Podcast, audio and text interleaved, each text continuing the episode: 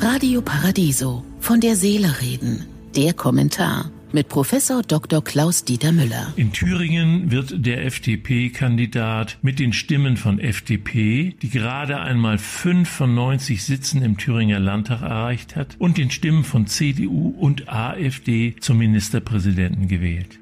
Alle demokratischen Kräfte in Deutschland, auch der Bundesvorstand der CDU, sind entsetzt und fordern Neuwahlen. Der FDP-Politiker Alexander Graf Lambsdorff bringt es auf den Punkt. Man lässt sich nicht von AfD-Faschisten wählen. Die Presse erinnert an die Worte des FDP-Vorsitzenden Christian Lindner nach dem Abbruch der Koalitionsverhandlungen 2017. Es ist besser, nicht zu regieren, als falsch zu regieren.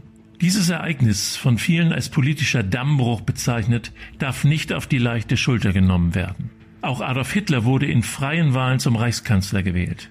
Der greise Reichspräsident Paul von Hindenburg verkannte Hitler als vorübergehende Erscheinung. Die Selbstüberschätzung konservativer Kräfte, die lieber mitregierten, als Hitler zu verhindern, die Sympathie des Kaisers, der noch im Exil an Hitler glaubte, führten in den Holocaust.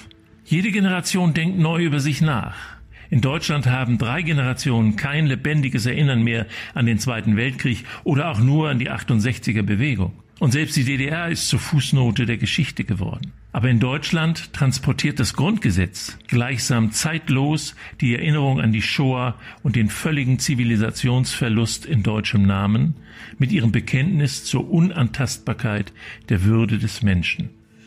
Thomas Kemmerich als vermeintlich Liberaler empfindet Genugtuung mit den Stimmen der AfD und der Stimme des Faschisten Björn Höcke zum Ministerpräsidenten gewählt worden zu sein. Was sind die Werte dieses Mannes? Offenbar nur ein kleiner Karrierist ohne Gewissen.